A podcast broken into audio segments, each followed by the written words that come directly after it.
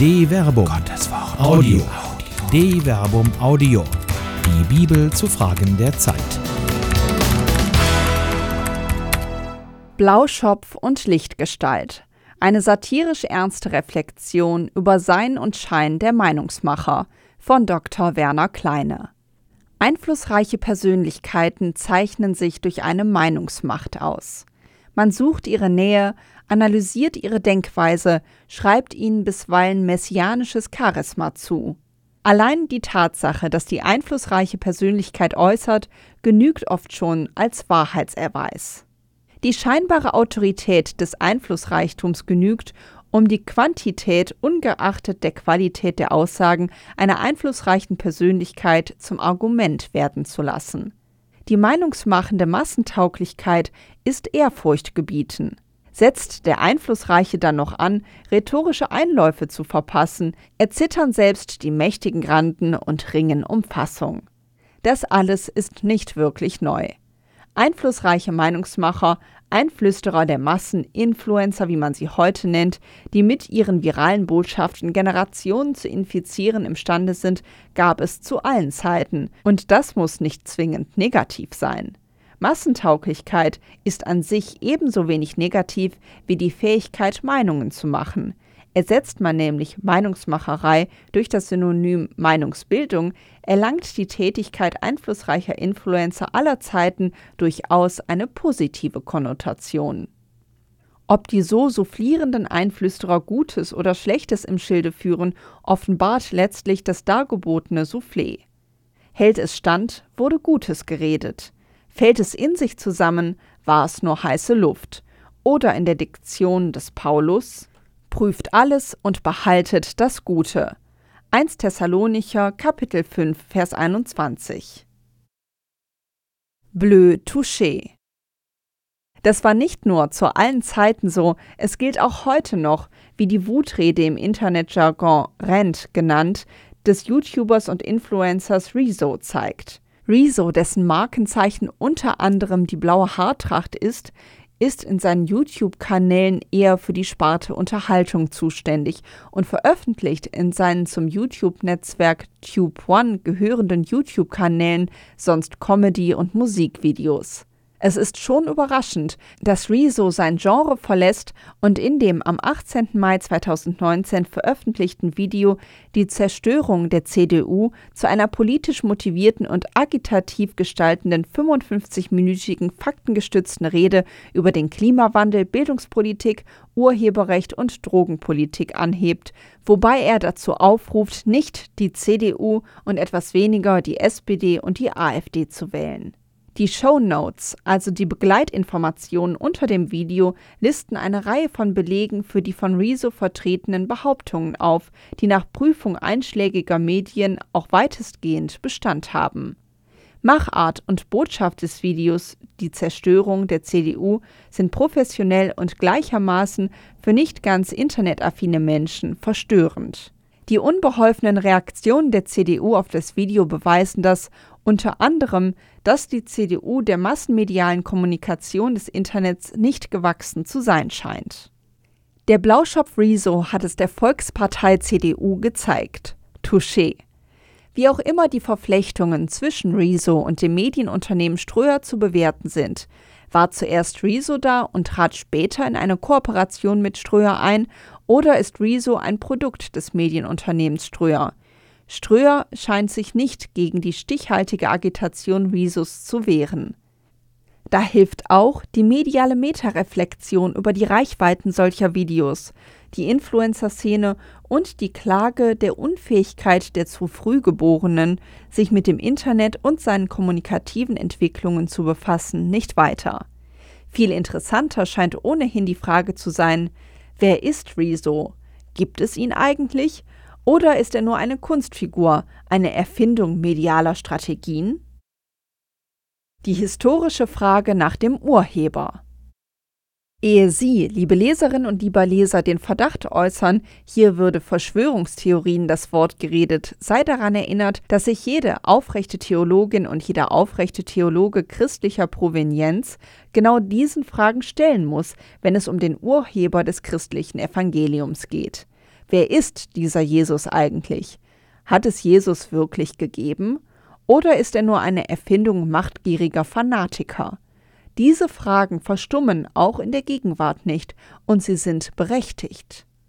Es geht ja auch um viel, um Heilsgewissheit und die Behauptung, der Weg des christlichen Glaubens sei der Königsweg zu eben diesem Heil. Schließlich legt das Johannesevangelium dem behaupteten Urheber jene Worte in den Mund, die von einem zweifellosen Selbstanspruch Zeugnis ablegen. Ich bin der Weg und die Wahrheit und das Leben. Niemand kommt zum Vater außer durch mich. Johannes Kapitel 14, Vers 6. Niemand kommt zum Vater außer durch Jesus. Der Anspruch ist exklusiv.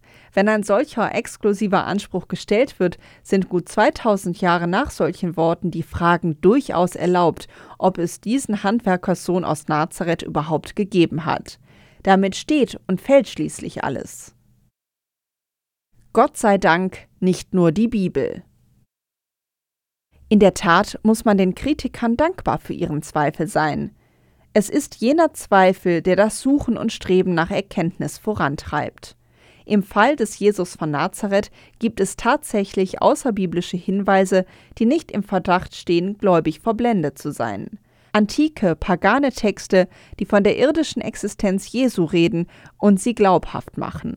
Es sind eine Reihe von Texten, die aufzuzählen werden. Hier seien nur die erwähnt, die qualitativ von besonderer Bedeutung sind. So schreibt etwa der jüdische Historiker Flavius Josephus in den jüdischen Altertümern Antiquitatis Judaicae zu Beginn der 90er Jahre nach Christus, also etwa um die Zeit, in der das Johannesevangelium entsteht. Um diese Zeit lebte Jesus, ein weiser Mann, wenn man ihn überhaupt einen Menschen nennen darf. Er vollbrachte nämlich ganz unglaubliche Taten und war der Lehrer aller Menschen, die mit Lust die Wahrheit aufnahmen. So zog er viele Juden und auch viele Heiden an sich. Dieser war der Christus. Und obgleich ihn Pilatus auf Betreiben der vornehmsten unseres Volkes zum Kreuzestod verurteilte, wurden doch seine früheren Anhänger ihm nicht untreu. Denn er erschien ihnen am dritten Tage wieder lebend, wie Gott gesandte Propheten dies und tausend andere wunderbare Dinge von ihm vorhergesagt hatten. Und bis auf den heutigen Tag besteht das Volk der Christen, die sich nach ihm nennen, fort. Auch der römische Historiker Tacitus erwähnt in seinen Annalen die Existenz Jesu und kommt hier sogar auf seine Verurteilung durch Pontius Pilatus und seine Hinrichtung zu sprechen. Um das Gerücht aus der Welt zu schaffen, schob er die Schuld auf andere und verhängte die ausgesuchtesten Strafen über die wegen ihres Verbrechen verhassten, die das Volk Christianer nannte. Der Urheber dieses Namens ist Christus, der unter der Regierung des Tiberius vom Prokurator Pontius Pilatus hingerichtet worden war. Für den Augenblick war so der verderbliche Aberglaube unterdrückt worden, trat aber später wieder hervor und verbreitete sich nicht nur in Judäa, wo das Übel aufgekommen war, sondern auch in Rom, wo alle Gräuel und Abscheulichkeiten der ganzen Welt zusammenströmen und gefeiert werden. Alleine diese beiden Quellen, die von antiken Historikern stammen, zeigen, selbst unter Beachtung, dass antike Historiker sicher nicht dem Wissenschaftsstandard verpflichtet waren, wie die neuzeitliche Geschichtsschreibung, dass an der historischen Existenz des Jesus von Nazareth kein Zweifel bestehen kann. Ja, Jesus hat wirklich gelebt, als Wanderprediger und Heiler gewirkt und ist unter Pontius Pilatus hingerichtet worden, was konsequenterweise den Kreuzestod bedeuten muss, da die Römer nicht römische Aufständische eben durch jene Hinrichtungsmethode vom Leben in den grausamen Tod zu befördern pflegten. Soweit die historischen Fakten, die kaum zu leugnen sind. Ob es auch eine Auferstehung des Gekreuzigten gegeben hat, ist historisch in diesem Sinn nicht nachweisbar. Tacitus schreibt hier von Aberglauben. Eine Sache des Glaubens. Freilich führt Paulus in 1 Korinther Kapitel 15 Vers 5 bis 8 über 513 Zeugen für die Auferstehung an und scheint die Zweifler in Korinth mit dieser Masse von Zeugen überzeugt zu haben.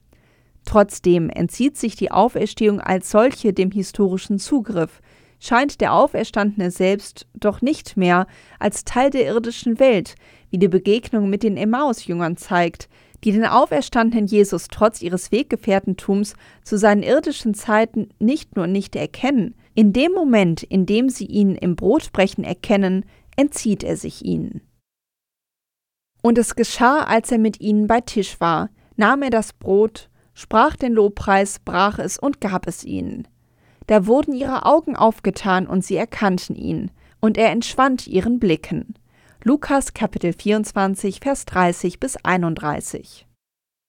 Auch das Johannesevangelium geht von einer nicht physischen Leiblichkeit des Auferstandenen aus, wenn dieser imstande ist, durch verschlossene Türen zu gehen. Acht Tage darauf waren seine Jünger wieder drinnen versammelt und Thomas war dabei. Da kam Jesus bei verschlossenen Türen, trat in ihre Mitte und sagte: Friede sei mit euch. Johannes Kapitel 20, Vers 26. Für Glaubende ist auch das Gewissheit. Der Glaube als Erkenntnis eröffnet den Zugang zu dieser Gewissheit. Beweisbar wie die irdische Existenz Jesu ist sie freilich nicht. Unvernünftig ist sie aber auch nicht, weshalb Paulus darauf Wert legt, dass der Glaube mit Verstand, eben nicht unüberlegt angenommen werden muss. Ich erinnere euch, Brüder und Schwestern, an das Evangelium, das ich euch verkündet habe. Ihr habt es angenommen, es ist der Grund, auf dem ihr steht. Durch dieses Evangelium werdet ihr gerettet werden, wenn ihr festhaltet an dem Wort, das ich euch verkündet habe. Es sei denn, ihr hättet den Glauben unüberlegt angenommen. 1 Korinther Kapitel 15 Vers 1 bis 2 Lichtgestalt aus der Sicht des Glaubens an den vom Kreuzestod Auferstandenen gewinnen auch die Worte und Taten des irdischen Jesus eine ganz neue Bedeutung. Nur allzu oft berichten die Evangelien von einem Nichtverstehen der Jünger dessen, was der irdische Jesus sagt und tut. Erst nach der Auferstehung erscheint alles in einem neuen Licht. So auch die merkwürdige Szene auf dem Berg Tabor, in der Jesus seine Auferstehung vorwegnehmend zur Lichtgestalt wird und sein wahres Wesen aufleuchtet. Sechs Tage danach nahm Jesus Petrus, Jakobus und Johannes beiseite und führte sie auf einen hohen Berg, aber nur sie allein. Und er wurde vor ihnen verwandelt. Seine Kleider wurden strahlend weiß, so weiß, wie sie auf Erden kein Bleicher machen kann. Da erschien ihnen Elia und mit ihm Mose, und sie redeten mit Jesus. Petrus sagte zu Jesus, Rabbi, es ist gut, dass wir hier sind. Wir wollen drei Hütten bauen, eine für dich, eine für Mose und eine für Elia. Er wusste nämlich nicht, was er sagen sollte denn sie waren vor Furcht ganz benommen. Da kam eine Wolke und überschattete sie, und es erscholl eine Stimme aus der Wolke. Dieser ist mein geliebter Sohn, auf ihn sollt ihr hören. Als sie dann um sich blickten, sahen sie auf einmal niemanden mehr bei sich außer Jesus. Während sie den Berg hinabstiegen, gebot er ihnen, niemandem zu erzählen, was sie gesehen hatten, bis der Menschensohn von den Toten auferstanden sei. Markus Kapitel 9, Vers 2 bis 9. Im Wutmodus. Viele spätgeborene Christgläubige sehen sich nach einer solchen Erfahrung und übersehen dabei, dass auch Petrus, Jakobus und Johannes nicht sofort verstehen, was da geschieht. Erst von der Auferstehung her werden sie erkennen, dass sich hier schon die Göttlichkeit im Menschen Jesus gezeigt hat. Die Zeit aber ist noch nicht reif. Als sie es aber erkennen, erinnern sie auch seine Worte und Taten, und hier eben nicht nur jene netten Gesten, guten Taten und lieben Worte, die die frommen Herz-Jesus-Seelen noch heute so gerne in den Vordergrund rücken. Freilich wäre ein solcher lieber Herr Jesus, so ein netter Kerl, kaum gekreuzigt worden. Im Gegenteil, der Heiland war zur Wutrede imstande, wie die Wehereden gegen die Schriftgelehrten und Pharisäer in Matthäus Kapitel 23, Vers 1 bis 39 zeigen. Zynisch, sarkastisch, ohne ein Blatt vor den Mund zu nehmen, rentet Jesus auf eine Weise, die auch dem modernen Video-Influencer durchaus das Wasser reichen kann. Ein Auszug gefällig? Bitte. Weh euch, ihr Schriftgelehrten und Pharisäer, ihr Heuchler, ihr verschließt den Menschen das Himmelreich denn ihr selbst geht nicht hinein und lasst die nicht hinein, die hineingehen wollen. Weh euch, ihr Schriftgelehrten und Pharisäer, ihr Heuchler! Ihr zieht über Land und Meer, um einen einzigen Menschen für euren Glauben zu gewinnen, und wenn er gewonnen ist, dann macht ihr ihn zu einem Sohn der Hölle. doppelt so schlimm wie er selbst. Weh euch, ihr seid blinde Führer, ihr sagt, wenn einer beim Tempel schwört, gilt es nicht, wenn er aber beim Gold des Tempels schwört, gilt es. Ihr blinden Narren, was ist wichtiger, das Gold oder der Tempel, der das Gold erst heilig macht? Auch sagt ihr, wenn einer beim Altar schwört, gilt es nicht, wenn er aber beim Opfer schwört, das auf dem Altar liegt, gilt es. Ihr Blinden, was ist wichtiger, das Opfer oder der Altar, der das Opfer erst heilig macht? Wer beim Altar schwört, der schwört bei ihm und bei allem, was darauf liegt. Und wer beim Tempel schwört, der schwört bei ihm und bei dem, der darin wohnt. Und wer beim Himmel schwört, der schwört beim Thron Gottes und bei dem, der darauf sitzt. Wehe euch, ihr Schriftgelehrten und Pharisäer, ihr Heuchler, ihr gebt den Zehnten von Minze, Dill und Kümmel und lasst das Wichtigste im Gesetz außer Acht. Recht, Barmherzigkeit und Treue. Man muss das eine tun, ohne das andere zu lassen. Blinde Führer seid ihr. Ihr siebt die Mücke aus und verschluckt das Kamel. Weh euch, ihr Schriftgelehrten und Pharisäer, ihr Heuchler, ihr haltet Becher und Schüsseln außen sauber, innen aber sind sie voll von Raffsucht und Gier. Du blinder Pharisäer, mach den Becher zuerst innen sauber, dann ist er auch außen rein. Weh euch, ihr Schriftgelehrten und Pharisäer, ihr Heuchler, ihr seid wie getünchte Gräber, die von außen schön aussehen, innen aber voll sind von Knochen der Toten und voller Unreinheit.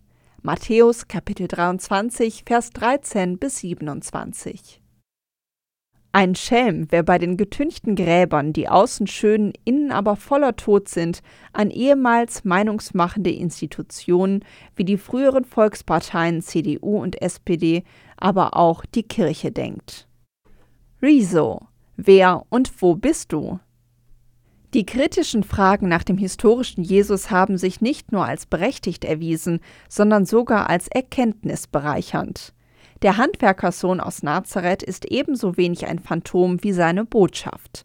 Für Christen, die im Glauben zu der Erkenntnis seiner Auferstehung gelangen, geht es sogar noch einen Schritt weiter. Jesus Christus ist in sich die fleischgewordene Botschaft. Vergleiche Johannes Kapitel 1 Vers 14. Bote und Botschaft sind eins. Umso notwendiger erscheint die Frage nach der irdischen Existenz Jesu und ihrer Beantwortung. Wie aber verhält es sich mit dem YouTuber Rezo, dessen Botschaft im Video die Zerstörung der CDU zweifellos von einflussreicher Meinungsmacht ist? Gibt es Rezo wirklich oder ist er nur ein Kunstprodukt? Wer sich auf die Spurensuche nach dem historischen Rezo gibt, wird internettypisch zuerst bei seinem Wikipedia-Eintrag kundig machen. Dort fällt auf, dass wenig handfeste Fakten dokumentiert werden. Nach Rezos eigenen Angaben soll er am 14. August 1992 in Wuppertal geboren sein. Ebenso benennt er selbst Aachen als seinen Wohnort. Eine Werbebroschüre gibt an, dass er in einer Pfarrersfamilie aufwuchs, ohne dass das durch Angabe von Orts-, Zeit- und Namensangaben dokumentiert würde. Auch ein Zeugnis, das vermeintlich seinen Abschluss als Master of Science im Fach Informatik an der Technischen Universität Dortmund belegen soll, trägt wenig aus. Der Name ist gepixelt, die das Dokument haltende Hand sieht man nicht und die Urkunden wirken merkwürdig glatt. Müssten sie bei dieser Haltung nicht mehr gebogen sein und überhaupt wirkt das Bild nicht arg gefotoshoppt? Hinzu kommt, dass eine Google-Bildersuche von Rezo mit Stand vom 2. Juni 2019 nur offizielle Bilder zutage fördert. Wäre es bei einer so prominenten und durch die tolle blaue Locke kaum zu übersehende Internetpersönlichkeit nicht zu erwarten, dass da auch Schnappschüsse, sorry, Snapshots aus dem Alltag zu erwarten seien, etwa Rezo bei McDonald's oder Burger King, Rezo beim Konzertbesuch, Rezo beim Einkaufen? Nichts dergleichen findet man. Im Gegenteil, der Renter Riso entzieht sich dem öffentlichen Zugriff. Einladungen der CDU schlägt er mit dem Hinweis aus, er würde nur kommen, wenn die Klimapolitik in seinem Sinne geändert worden ist. Das wird angesichts realpolitischer Erwägungen aber erst am St. Nimmerleinstag sein. Laut einer Meldung der zweifelhaft seriösen Meinungsmacher der Bild-Zeitung vom 1. Juni 2019 weist er mittlerweile sogar darauf hin, dass er komplett anonym bleiben möchte. Er selbst sagt laut einem Twitter-Post vom 29. Mai 2019 über sich selbst, Daher finde ich es nicht so wichtig, dass mit mir gesprochen wird, sondern über dieses Thema. Der irdische Rezo entzieht sich also immer wieder dem Zugriff. Vom historischen Jesus sind nach Stand der Dinge mehr Fakten gesichert bekannt als von dem meinungsstarken Influencer. Ist er also ein Phantom, eine mediale Kunstfigur? Gibt es Rezo oder gibt es ihn nicht? Die Botschaft zählt. Die Frage ist ebenso berechtigt wie die Frage nach dem historischen Jesus, doch es gibt einen entscheidenden Unterschied. Jesus von Nazareth ist als Bote selbst die Botschaft und kann gerade deshalb für sich in Anspruch nehmen, der Weg, die Wahrheit und das Leben zu sein. Vergleiche Johannes Kapitel 14, Vers 6. Ein solcher Anspruch ist der Figur Riso völlig fremd. Es geht ihm um die Botschaft an sich. So oder so ist es die Botschaft, die zählt. Ist die Botschaft wahr oder ist sie falsch? Wenn die Botschaft Jesu wahr ist, der in Person die Botschaft ist, dann hängt alles an seiner historischen Existenz. Ist die Botschaft Rhesus wahr, von der er nur der Bote ist, dann ist es egal, wie, warum und auf welche Weise diese Botschaft in die Welt kommt. Sie ist wirkungsvoll in die Welt gesetzt worden. Offenkundig ist Rhesus Botschaft wahr. Also hört mit den Kriteleien auf der Metaebene auf.